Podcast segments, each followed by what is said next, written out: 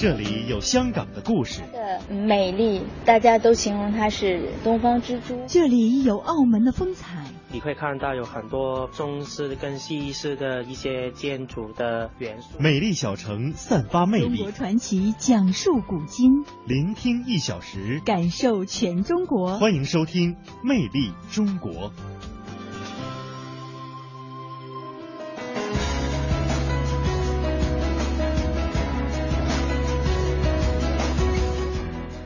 听众朋友，大家好，欢迎您收听中央人民广播电台华夏之声为您送出的《魅力中国》节目，我是马瑞。各位好，我是宋雪。节目的一开始，来为大家介绍一下今天节目的主要内容。北京杜莎夫人蜡像馆将开业，将融入本地文化元素。云南铁路博物馆启用，跨越中运行中的昆明北火车站。魅力新闻点点听为您介绍发生在华夏大地的魅力新闻。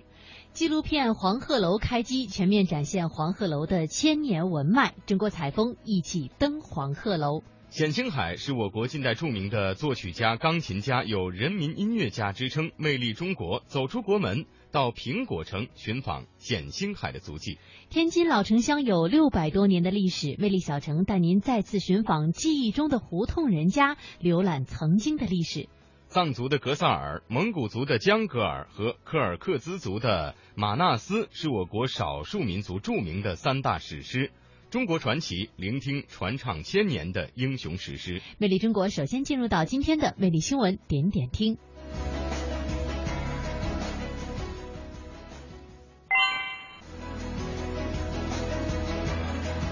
好，魅力新闻点点听第一站北京。北京杜莎夫人蜡像馆呢，将在五月三十一号正式营业，推出家庭会享套餐。根据了解呢，蜡像馆位于前门大街，将会融入本地的文化元素，展现富有中国特色的全新的蜡像人物。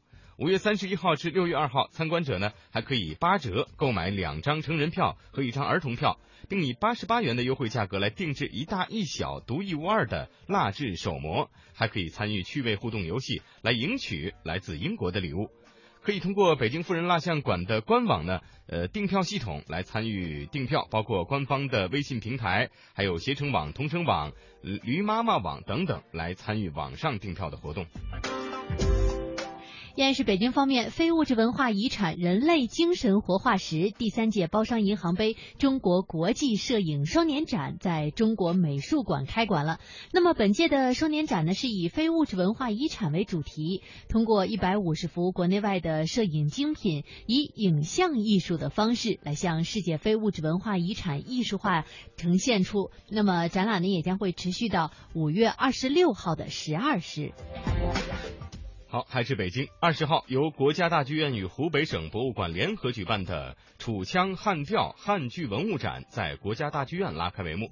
展览展示了湖北省博物馆馆藏汉剧文物展品数十件，包括行头、剧本等等的实物，并辅以视频资料。作为国家级非物质文化遗产，汉剧有四百多年的历史，也是湖北省代表性的剧种。本次展览会持续到六月二十号。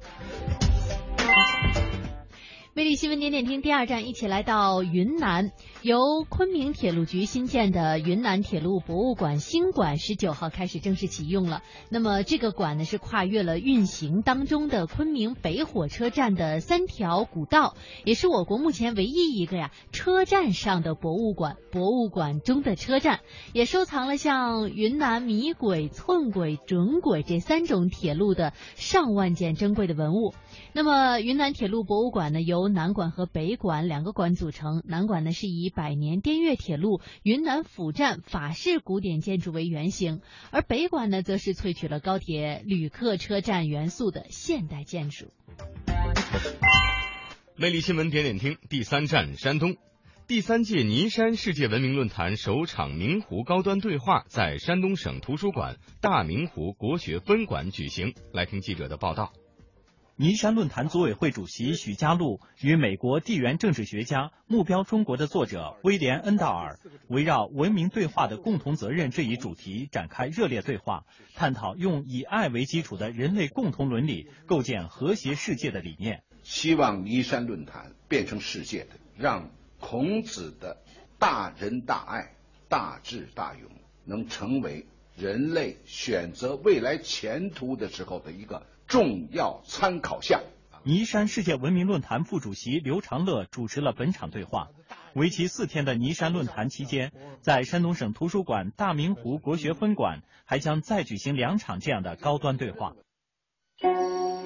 留恋秦淮河边江南小调的优雅，欣赏塞外草原万马奔腾的热情，拥抱乡间古老民居的白墙灰瓦。抚摸古城王府宅院的古树幽兰，在行走间感受华夏大地的博大精深，在聆听时体会中华文明的深邃悠远。魅力中国，风景如画。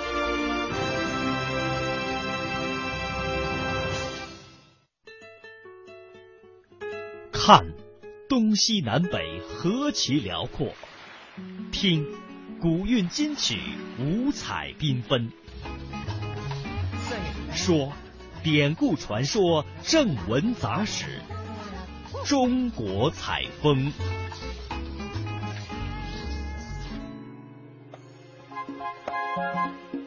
好的，魅力中国来到中国采风。十七号，由武汉广播电视台与中央电视台纪录频道联合设置的大型高清纪录片《黄鹤楼》在武汉开机，将全面展现黄鹤楼的千年文脉、武汉城市文明的演进。该片呢将采用大量航拍技术，借用水墨山水与三 D 动画技术融合的手法，来充分展现。两江三镇独特的自然风貌和历代黄鹤楼的雄姿，预计二零一五年春节期间制作完成。嗯，那么黄鹤楼呢是位于武汉市武昌蛇山峰岭，北临长江，与湖南的岳阳楼还有江西的滕王阁并称为江南三大名楼，享有“天下江山第一楼”的美誉。原址呢是在湖北武昌蛇山的这个黄鹤矶头。相传呢，它是始建于三国吴黄武二年，也就是公元二二三年。最初呢是出于军事上的一个需要，但是后来呢逐渐变成了文人荟萃、宴客会友、吟诗赏景的这样一个旅游胜地。嗯，其中呢唐代黄鹤楼一诗更是被诗人这个和呃这个是崔颖啊和黄鹤楼是赢得了不朽的盛名。一千七百多年来呢，黄鹤楼是屡建屡毁。在一九五七年建长江大桥武昌桥时呢，是占用了黄鹤楼的旧址。嗯，那么刚才呢，其实也说到了黄鹤楼呢，这个历代都有。那么现在的黄鹤楼呢，是在旧址约一千米左右的蛇山峰岭上，楼共五层，高五十点四米。那么层层飞檐，四望如一啊。在主楼周围呢，还有像圣像、宝塔、碑廊以及山门等建筑，整个的建筑呢也非常有独特的民族风格。登楼远眺。极目楚天舒，万里长江，三镇风光也尽收眼底。那么中国采风呢，我们就一起登黄鹤楼。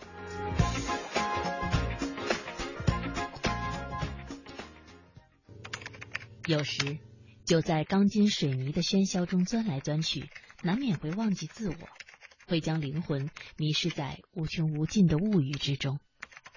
或许夜深人静时，在我们的心底会有声音在问：你究竟？要走去哪里？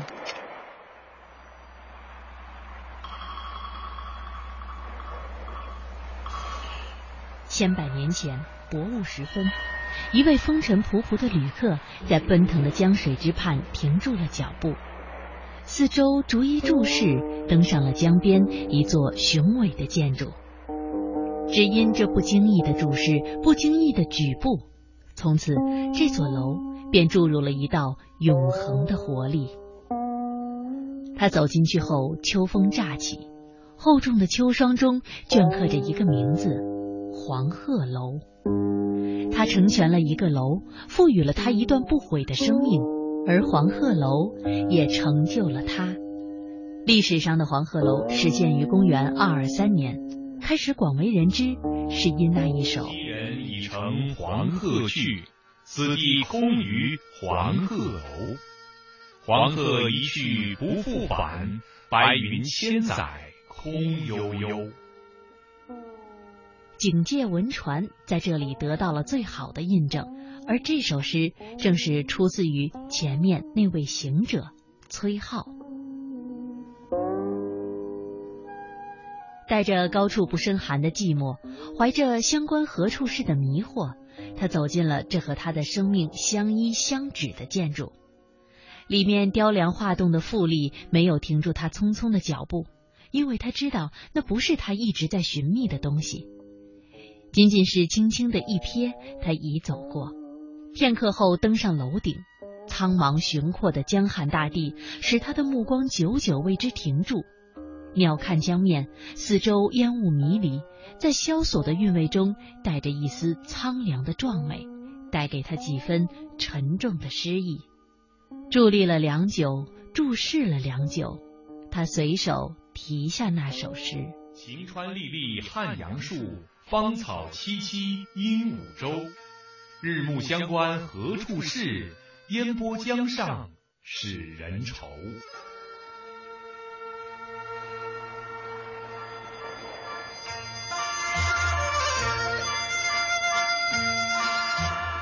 千两百多年前，唐代大诗人李白从他的家乡四川乘舟沿长江东行，抵达三楚重镇汉口，登临长江南岸的黄鹤楼。但见龟蛇二山隔江对峙，气象森严，长江之水烟波浩渺，滚滚东流。李白胸中诗情激荡，正欲借酒高歌，忽然眼前一亮。就看见雕梁画壁之上，崔颢题的那一首诗：“昔人已乘黄鹤去，此地空余黄鹤楼。”李白一见此诗，即刻拍案叫绝。他苦苦思索了半天，也想不出比崔颢的这首《黄鹤楼》更好的诗句，于是只留下了一首打油诗：“一拳捣碎黄鹤楼，一脚踢翻鹦鹉洲。”眼前有景道不得，崔颢题诗在上头。而此后呢，李白还曾经根据崔颢的这首《黄鹤楼》写了另外一首：“凤凰台上凤凰游，凤去台空江自流。吴宫花草埋幽径，晋代衣冠成古丘。三山半落青天外，二水中分白鹭洲。总为浮云能蔽日。”长安不见使人愁。诗以楼名，楼以诗传，再加上李白登临胜境却无事而返的这段故事，使得黄鹤楼身价倍增，与湖南岳阳楼、江西滕王阁一道并称为江南三大名楼。而崔颢所作的《黄鹤楼》诗也成为千年传颂的名篇。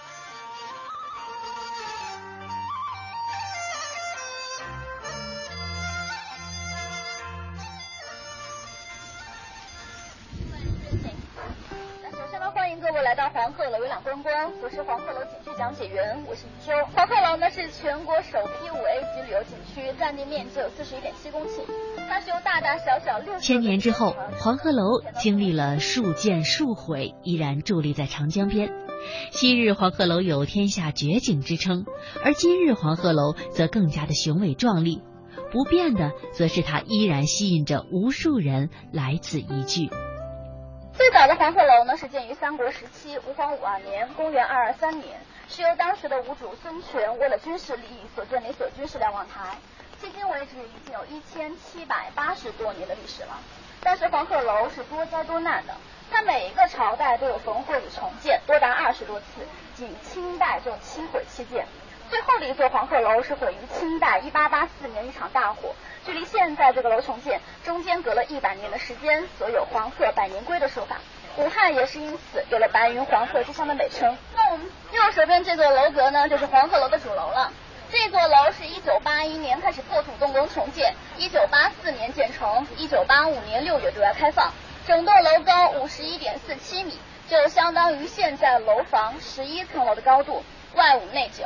外面看这栋楼是五层，五层其实里面是有九层的。两层当中都有一个夹层。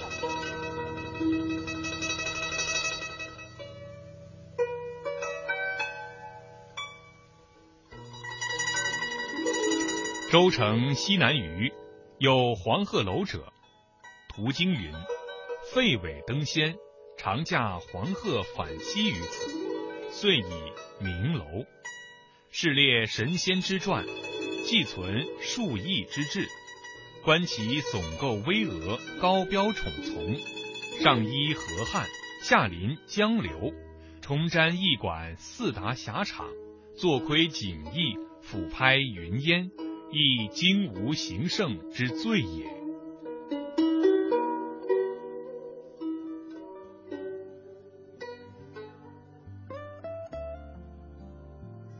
严伯里的《黄鹤楼记》当中呢提到，周城的西南方有一座黄鹤楼。途经当中说，废尾成仙，曾经乘坐着黄鹤飞回到这里休息，所以用黄鹤来命名这座楼。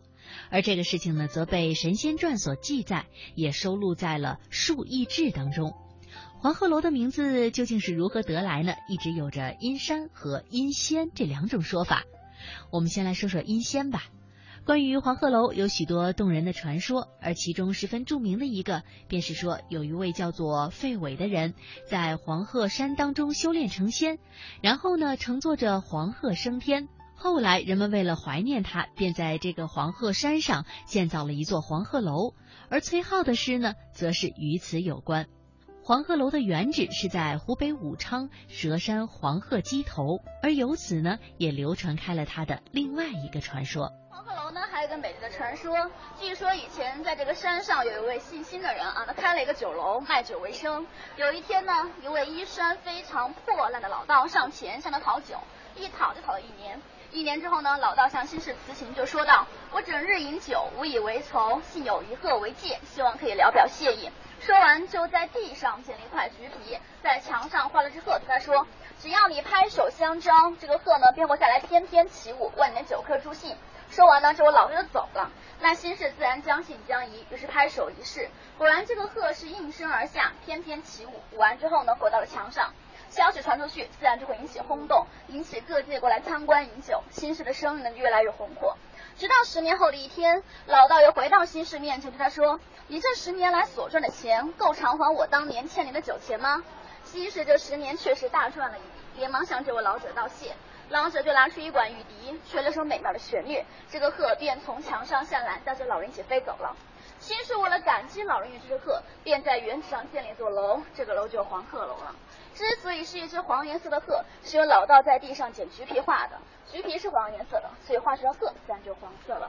这黄鹤楼因仙得名的传说典故，从魏晋南北朝的时候流传下来的。当然了，仅仅是个故事而已啊，并不真实。黄鹤楼真正得名呢，还是因地得名的。以前这里呢名为黄鹄矶，鹄是燕雀安知鸿鹄之的鹄，一个告字旁加个鸟字。但在古代的时候呢，鹄跟鹤是个同义字，它可以相互通用，一个通假字。黄鹤楼是道教建筑，鹤自古便是仙风道骨的表率，所以久而久之就被人们叫成了黄鹤楼了。黄鹄矶上建的楼呢是黄鹄楼，鹄跟鹤同义，便是黄鹤楼了。黄鹤楼里面呢是没有鹤的，这个世界上也没有黄鹤这种动物，只有黑白两色，没有黄色。历代的考证都认为，黄鹤楼的名字是因为它建在了黄湖山上而取名的。古代的“湖”与“鹤”二字一音之转，互为通用，所以又叫做黄鹤楼。阴山得名的说法为黄鹤楼奠定了地理学的基石，而因仙得名的说法却是令赏楼者插上了纵横八极的想象翅膀，满足了人们的求美情志和精神超越的需求。两种说法各具功能，以往并行不悖，相得益彰。相信以后也将是彼此照应，共存与永久。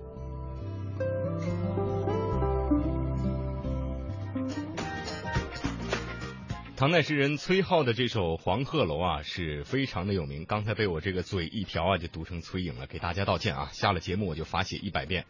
这首诗啊，据说在当时呢就已经是名声在外了。有人说这个李白当时登上黄鹤楼的时候啊，有人就说：“哎，李白，请您作首诗吧。”然后李白立刻吟出一句啊。眼前有景道不得，崔颢题诗在上头。对，这首诗可以说是一首这个怀古啊，呃，怀乡的一首佳作，流传至今。足不出户，感受中国魅力，感受中国魅力，华夏之声，魅力中国。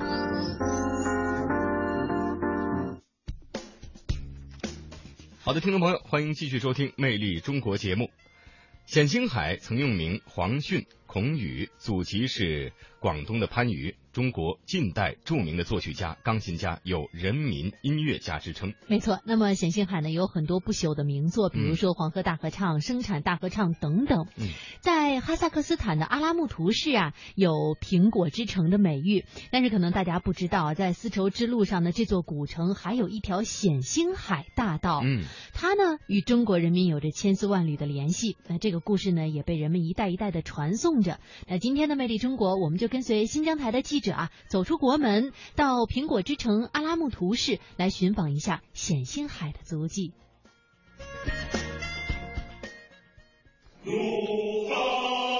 三月二十二号，记者冒着小雪，虔诚的来到阿拉木图市冼星海大街。这条街长四百多米，与著名航天员加加林命名的大街交汇处，立着一座冼星海纪念碑。碑身正面用中哈俄三种文字镌刻着，仅以中国杰出的作曲家、中哈友谊和文化交流的使者冼星海的名字，命名此街为冼星海大街。纪念碑以荷花为造型，碑体下部荷叶叠层，上部荷花绽放。碑身下方用不锈钢展现冼星海创作的交响乐《阿曼盖尔德》第一行乐谱。纪念碑背面是冼星海的简历。记者正巧遇见几个当地小孩在纪念碑附近踢足球，便上前问道：“现在这个街叫什么名字？你知道吗？”“冼星海。”“冼星海是哪的人？你知道吗？”“冼星海还是河南的吗？不对是吧？”“对。”“呀，对。”“中国。”“冼星海他是干什么的？你知道吗？”“冼星海我们也是那的不对是吧？”“干不呃，作曲家。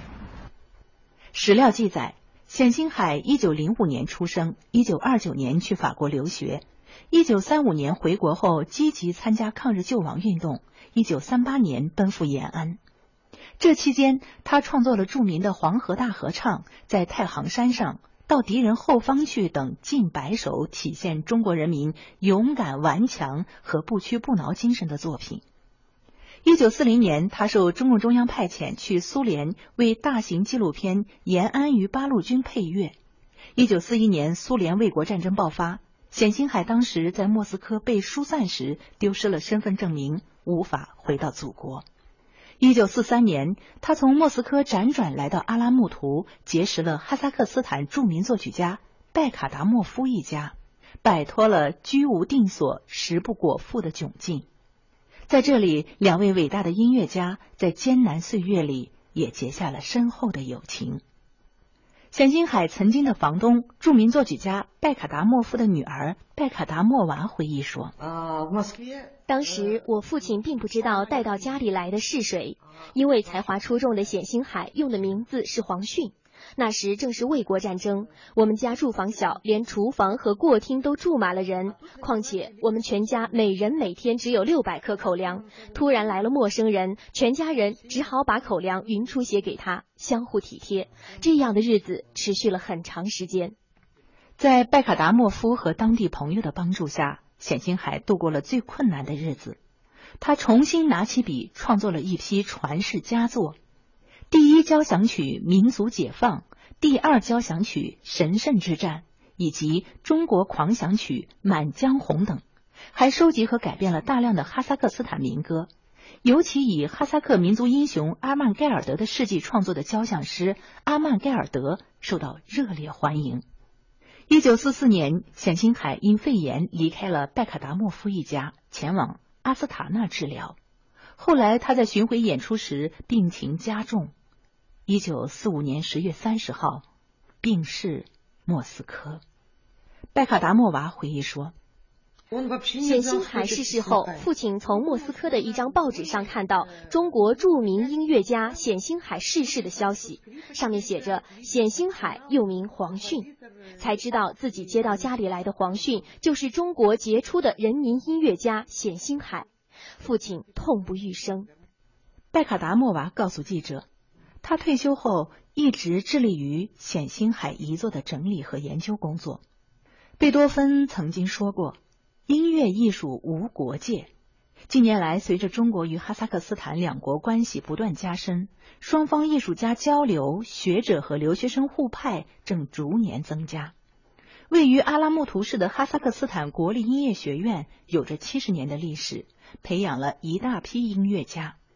三十二岁的塔斯肯来自中国新疆乌鲁木齐市，二零零四年从新疆艺术学院毕业后，来到哈萨克斯坦国立音乐学院读研究生。现在在这所高等音乐学府作曲系担任教师。他说：“冼星海创作的大型交响诗《阿曼盖尔德》气势磅礴，令人震撼。他为祖国培养出这样杰出的伟大音乐家而感到骄傲。这些年来，数百位北京、上海、新疆的艺术家们来这里访问演出。中国博大精深的文化和独具风格的艺术，给哈萨克斯坦人民留下深刻印象。”中国和哈萨克斯坦艺术方面的交流很频繁很多。我在这里参加的音乐节当中，或者是在钢琴国际比赛当中，看到过很多从中国来的演奏家，水平相当高。在国际钢琴比赛当中，我们中央音乐学院的。学生也获得过很好的成绩，所以我就想在艺术界的交流，让两国的艺术方面都会有提高。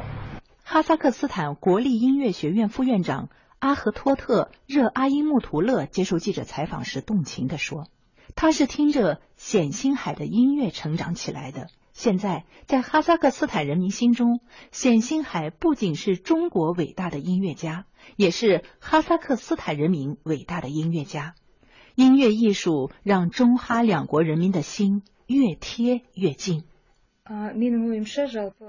去年，习近平主席来访时，和纳扎尔巴耶夫总统共同提出建设丝绸之路经济带，这就为我们两国音乐艺术家提出了新的课题。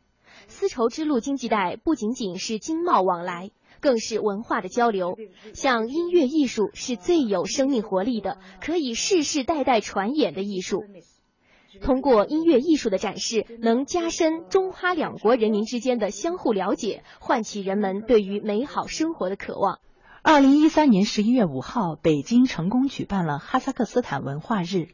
二零一四年，阿斯塔纳将举办中国文化日。中国与哈萨克斯坦在文化上的深层次交流，正成为丝绸之路经济带的新亮点。时隔半年，我们再次重温习近平主席去年九月七号在哈萨克斯坦纳扎尔巴耶夫大学演讲时，依然能真切的感受到，丝绸之路经济带战略的提出，必将会带来一个全新的、现代化的、多方位的新丝绸之路。中国和哈萨克斯坦之间的故事一定还会继续着。古丝绸之路上的古城阿拉木图有一条冼星海大道，人们传颂着这样一个故事：一九四一年，伟大卫国战争爆发，中国著名音乐家冼星海辗转来到阿拉木图，在举目无亲。贫病交加之际，哈萨克音乐家拜卡达莫夫接待了他，为他提供了一个温暖的家。在阿拉木图，冼星海创作了《民族解放》《神圣之战》《满江红》等著名的音乐作品，并根据哈萨克民族英雄阿曼盖尔德的事迹。创作出交响乐《阿曼盖尔德》，激励人们为抗击法西斯而战，受到当地人民的广泛欢迎。千百年来，在这条古老的丝绸之路上，各国人民共同谱写千古传颂的。二零一四红城金融云服务领航者央财云城强势登陆。登录三 W 刀 CNFN 刀 TV 或下载安卓手机客户端，即可注册财富共享。这里有权威专业的投资机构，这里有热门抢手的理财产品，这里应有尽有。入驻央财云城，共创财富未来。央财云城，指尖上的金矿。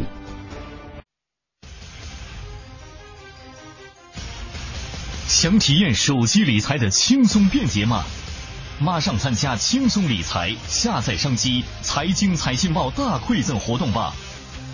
下载安装同城金融客户端央财云城，新注册用户有机会获得丰厚大奖，还不赶快行动！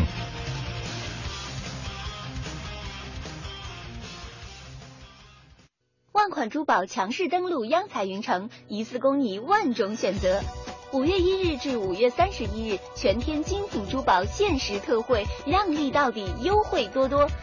现已开通网上预约，自行挑货，更多珠宝低至五折起。门店提货完成交易后再返现。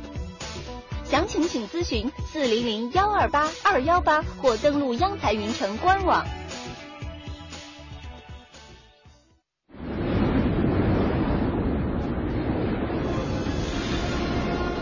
这是黄河之水的滋养浸润，这是黄土高原的豪放之情，这是山间溪流的潺潺诉说，这是传统的见证，更是一种传承。大美中国，来到这里。你可以欣赏的远不止这些。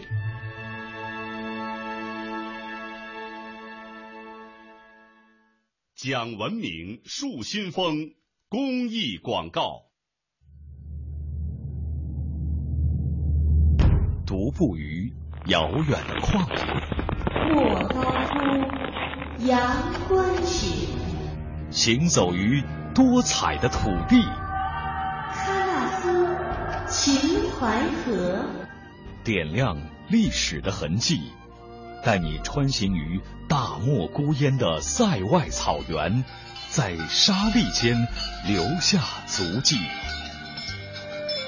饱览中华的文明，陪你穿梭在流光溢彩的城市转角，在电波中勾起回忆。魅力中国，我们一起去感受中华大地的博厚与悠远。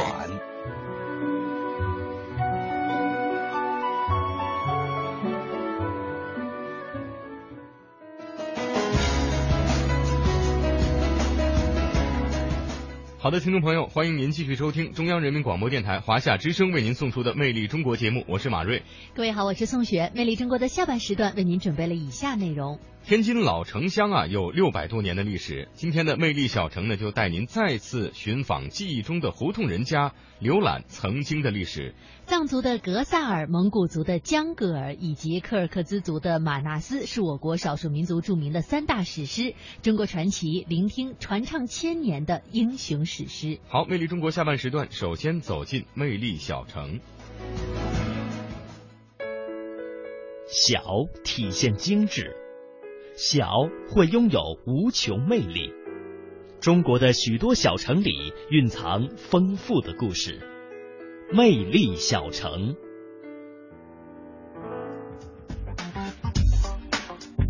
嗯，来到魅力小城，天津的老城乡啊，有六百多年的历史，胡同呢更是历史的产物，它见证了天津这座城市的兴衰发展。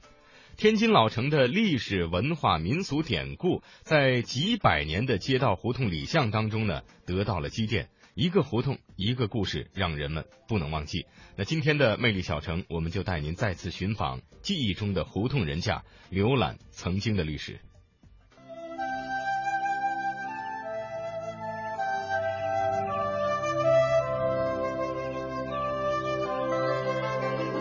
一个城市的记忆，就犹如一个人的记忆，总有些生活片段最难忘怀。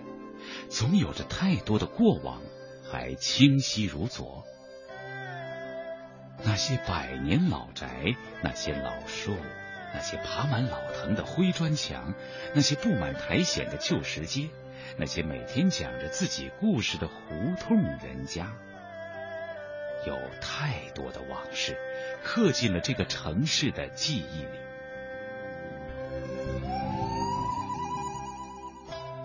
据说“胡同”一词是元朝的产物，蒙古人把元大都的街巷叫做胡同，这蒙古语的意思是指水井。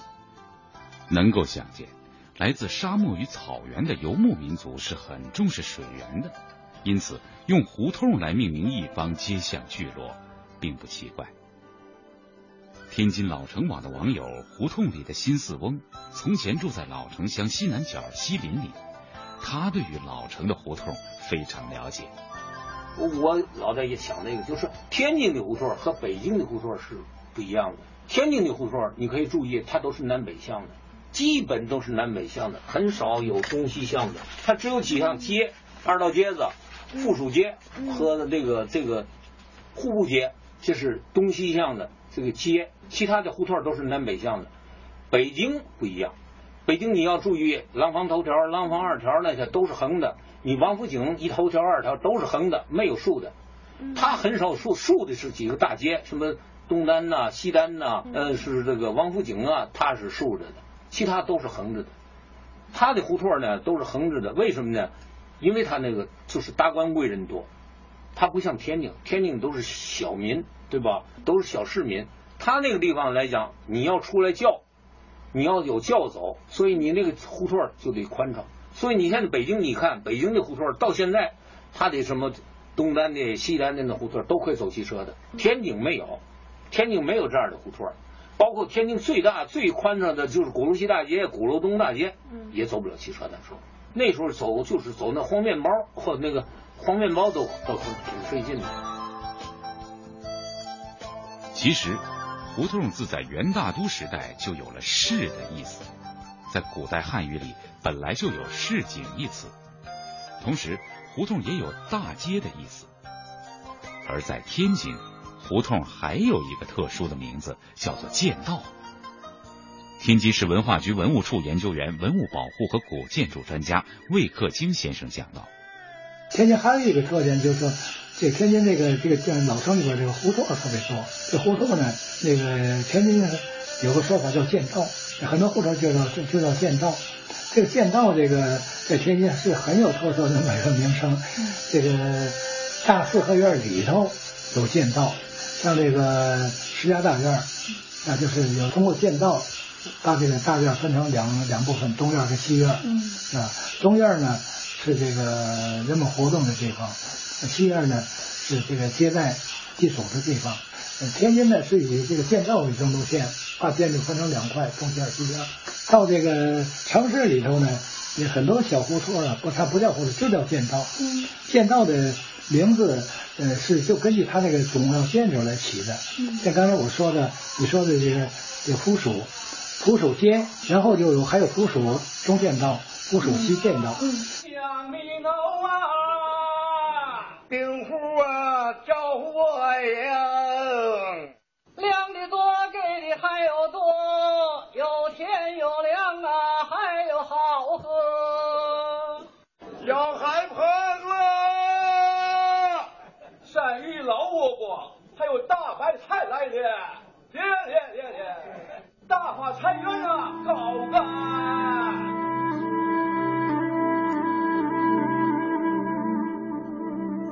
实际上，天津的胡同绝不仅仅是城市交通的脉络和平民百姓生活的场所，而是京估历史文化演化的重要舞台，记载着近代历史风貌，蕴含着浓郁的文化气息。胡同里烙下了人们各种社会生活的印记，谱写着层出不穷的故事。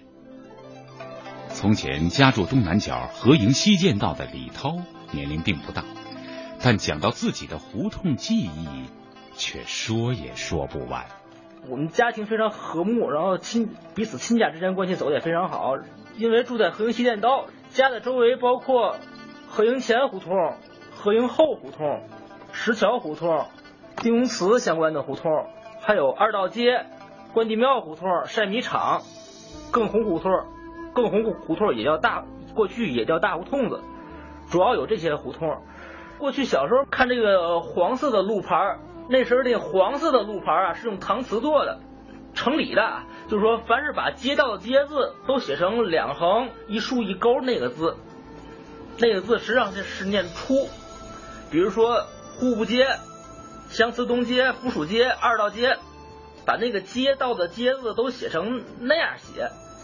那样写，这是我小时候那时候根本不认识，但是我那时候已经认识这个街道街这本身这个字了，但是那个简写的这字始终不认识，我也没我也没主动去问过我的家长，然后后来听爸爸妈妈总念二道街二道街，所以我我也就跟着念下来了，然后后来才知道两横一竖一勾那个写法叫做二简字，当然那种二简字啊现在早已经废止了，是那个时候独创的，可以说。天津老城经历过六百多年的沧桑风雨，它拥有着数不清的胡同，这些胡同的名称上也留下了历史的痕迹与情怀。一条胡同一旦形成，人们自然要给它起名。当年的胡同命名是比较随意的，既不用专家反复论证，也不必申报审批注册，三五家住户凑到一起。我辈庶人定则定矣，于是就有了很多千奇百怪的胡同名称。狭小的就叫耳朵眼胡同，弯曲的就叫九道弯胡同，有棵大树就叫大树胡同等等。苗一鸣和苗桂明兄妹都是老城里的住户，当问到他们所居住的胡同名字时，他们笑着说：“我们俩人啊。”是那个住在二道街，东门里算头道街，然后那平行跟东门里大街平行的是二道街。二道街里边靠中间的位置有一个谢元里，就是解放的解，过去不是呃考考状元考谢元，呃那个胡同里边那个当初出一个谢元。所以那个小胡同就叫谢元里，在那个谢元里这个名称之前，那那叫胡当胡同。胡当胡同。哦。呃，挺小的。哎，这这有因为出了谢元了，就叫别别胡当胡同了，改名了就。老城乡里名人辈出，以人名来命名的胡同也不在少数，比如文昌宫大街的严汉林胡同。就是因为这里住着中国近代著名教育家严范孙而得名。卞家大墙就是因龙顺荣卞家在这里有一座大宅而得此称呼。同样的情况还有姚家大院、杨家大院、华家大门等等。不过用来命名胡同的人名可不一定都是名流，比如西门里啊，还有一条胡同叫张志尧胡同。就是以一位普通人的名字来命名的。天津文化局戏剧研究办公室研究员张国贤老先生已经年近九十岁了，他就是张志尧的后人。到我孙子这一辈的话，我们在天津住了九代，三百年。雍正年间，第一代的祖先陶荒，他是老哥俩一块来的。张志尧是哥哥，是个秀才。弟弟叫张志顺，一个尧一个顺。张志尧是秀才，有点文化；张志顺呢，没有学习。到天津来以后呢，张志尧就教书，一开啊办个私塾。张志顺呢，就养猪，卖猪肉。所以张志顺住这地方叫猪圈胡同。他们住这地方是贫民区，周围都是那个劳动人民住的地方。你比如说。茂流胡同做帽子的，弓箭胡同、鸭子王胡同，出西门打野鸭，拿那个鸟枪打野鸭。张家水铺、老婚营胡同，周围的环境坏极了，有个大水沟，大水沟旁边还有个小胡同叫板桥胡同。板桥胡同。那个过那水沟的话，弄个小木头板儿在那过去，叫板桥胡同。在那个地方啊，劳动人民子女。想学点文化怎么办？没人教，上别处去也上不起，就上张之尧这个私塾。啊，我看了看，就是两间小屋，不点儿小屋，那小院儿也是这么点儿，这么点儿小院儿，院里还种一棵大树，这个树还有年头。哎，我那相片里还有那个那相片。出于对给穷苦孩子办学的张志尧先生的尊重，他所居住的这条胡同后来便以张志尧来命名。再比如西门里的周永顺胡同吧，周永顺呢不过是个小商贩，经营米面铺，但出名的是他制作的火烧，酥面搭配恰到好处，火烧出炉烤得格外酥脆，柔软可口，被大家称道，因此。胡同便用他的名字命名。民间有种说法，周永顺的火烧、明顺斋的酱肉为金门一大美食。中国传奇。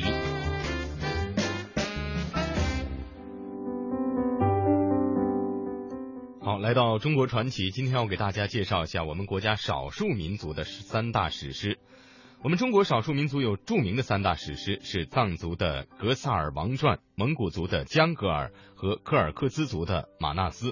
在前几天的节目当中呢，为大家介绍了藏族呃的史诗这个格萨尔啊。今天的中国传奇呢，我们就一起来了解一下江格尔和马纳斯。嗯，那么江格尔呢是名蒙古威拉特部英雄史诗，也被誉为中国少数民族三大史诗之一。那么马纳斯呢，则是柯尔克孜族的史诗，它呢和藏族的格萨尔以及蒙古族的江格尔不同。那马纳斯呢，并非一个主人公，而是一家子孙八代人。嗯，马纳斯呢。也是讲述了柯尔克孜族人民不畏艰险、奋勇拼搏、创造美好生活、歌颂伟大爱情的故事。嗯、那么接下来，我们就一起来聆听一下传唱千年的史诗《江格尔》和《马纳斯》。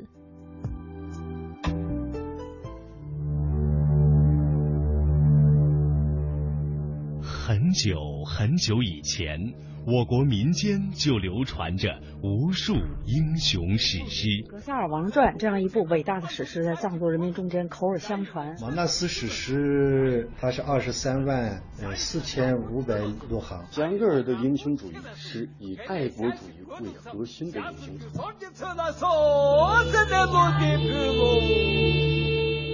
传唱千年的格萨尔。马纳斯、江格尔从遥远的古代吟诵至今，它还将继续流传下去。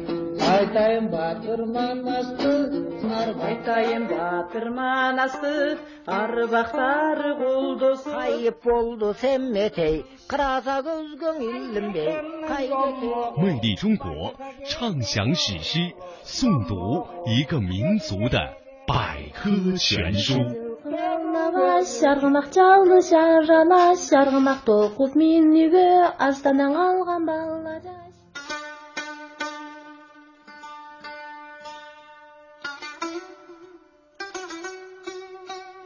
新疆，神奇美丽的地方，游牧民族的天堂，也是英雄的故乡。生活在这片土地上的众多少数民族中，流传着无数英雄的史诗。其中，柯尔克孜族的马纳斯和蒙古族的江格尔就是其中的杰出代表。他们与《格萨尔王》并列为中国三大民族史诗。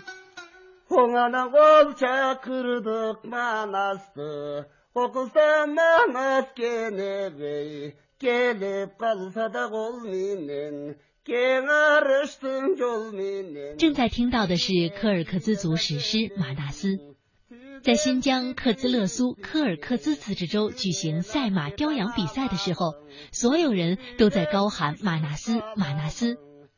柯尔克孜人说：“有马纳斯灵魂保佑，我们没有做不到的事情，因为我们是马纳斯的子孙。”这种自豪感正是民族凝聚力的表现。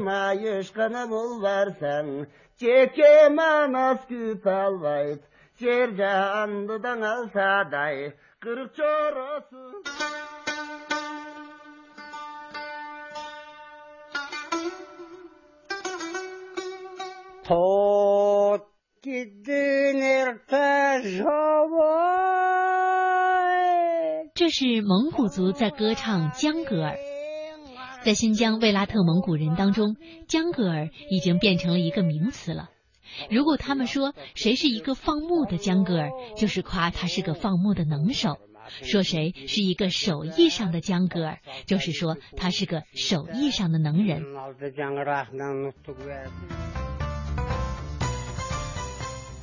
中国的史诗蕴藏极为丰富，世所罕见，类型多样，语种丰富。马纳斯和江格尔都产生在新疆，都是北方游牧民族的史诗，因此也就有了相近的精神实质，都是对自己民族英雄的赞颂，都展现了本民族的历史脉络，都是本民族的百科全书。马纳斯主要流传在柯尔克族聚居的新疆克孜勒苏柯尔克孜自治州。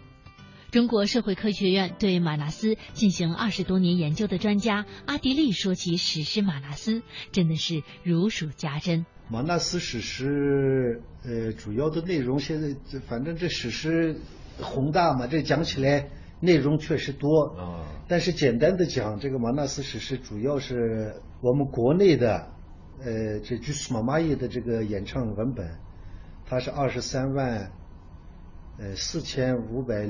多行，呃，完了呢，它这个是包括，一共是包括八部，八部，就是马纳斯家族，嗯，叫马纳斯 s e m e t e s e t e k k e n e n e m 呃，Sayit Asal Bacha Big Bacha Sombilek Chigete，其中那个阿斯巴恰 Big Bacha 是兄弟两个，哦，的名字命名，其他的都是各部的主人公的名字。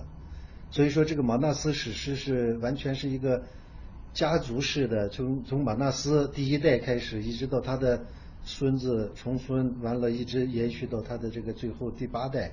我们的部和这个格萨尔和这个是江格尔的这个多少章啊，的的多少部不太一样啊。我们这一部就是一个歌手。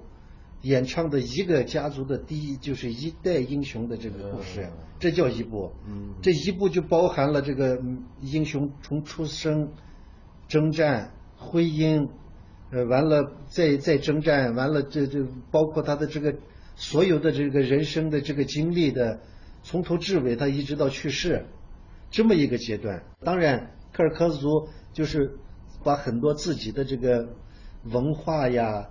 呃，哲学思想啊，伦理道德呀，呃，这个美学这种思考啊，包括医学的知识、天文的知识、民俗的这些这个所有的这些呃这个民族的所有的这个文化现象都纳入到这个马纳斯史诗当中了，所以把马纳斯称为是一种呃柯尔克族古代生活的百科全书。那么作为这个马纳斯英雄人物这个身上呢，就体现了柯尔克族的这种。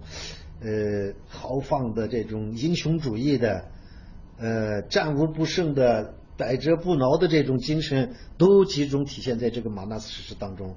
科尔克族这个有一句谚语，就是说，杀敌的人不一定都是马纳斯，但是功绩都归于马纳斯。他所体现的这种英雄主义的精神，是科尔克族所有的这个精神的一种象征。所以说，这个科尔克这个科尔克族把马纳斯作为这个包括这个史诗，包括这个英雄，作为一个民族的这个灵魂，呃，达到这个这这个就是说这呃被赋予这样的一个境界。蒙古族史诗《江格尔》主要流传于新疆一带的蒙古族卫拉特人中。他热情讴歌了以江格尔为首的勇士们，为保卫以阿尔泰圣山为中心的美丽富饶的宝木八国，同来犯的形形色色的敌人进行不屈不挠的斗争的故事。中国社会科学院江格尔研究专家斯琴巴图，呃，江格尔，他主要讲述了一个以江格尔、红格尔为首的，呃，六千有十二名勇士。呃，为保卫理想中的宝木八国的，而呃，同这个形形色色的魔鬼敌人做艰苦卓绝的斗争的一个系列史诗。其中，呃，江格尔，呃，就是史诗江格尔，就是英雄江格尔为命名的一部史诗。呃，主要描写了江格尔手下的红果尔、阿拉坦策吉、萨那拉等等。呃，一些个勇士的故事，这些勇士同一有一个同一个奋斗目标，那就是呃包围美丽的、富饶的宝木巴国的和平安全。那么他们的敌人往往就是一个呃，或者是十二个头的，或者是三十五个头的，或者是九十个头的，呃，非常可恶的一个蒙古斯，叫做蒙古斯，就是恶魔。呃，江格尔使用了蒙古族人民爱家乡、爱自由、爱国家，并为此愿意付出青春热血、誓死保家卫国的崇高的爱国主义精神。为什么说它是这个蒙古族精神呢？主要是因为这部史诗不仅呃比较真实的反映了这个蒙古族历史的这个面貌，比如说北方民族战乱连绵的那种转转化。还有人民的这个热爱和平、爱家爱国的这个爱国主义，而且在史诗里头承载了，或者是给我们传达出了众多古代呃蒙古族的这个民俗、生生活、生产方式、宗教信仰、人生观、价值观等等各种各样的这个信息。那么，江格尔的英雄主义，我认为。它最主要的核心的一点，是以这个爱国主义为核心的英雄主义。没有这个爱国主义的核心，我们谈不上江格尔的英雄主义。江格尔的各部篇章，它都是表现了，呃，江格尔的江格尔和他的这个勇士们，为了保姆国保姆国国的这个呃人民的利益，他就是赴汤蹈火。跟形形色色的敌人战斗的这个故事，那么表现上来看，好像是表现了一个那个个人英雄主义，但其实是他是表现了蒙古民族的一个英雄主义，而这个英雄主义恰恰是以这个爱国为它的核心内容。是，他他们觉得值得，他就是说为了国家和人民的利益赴汤蹈火。而且死在疆场上，那是他们的无上的光荣。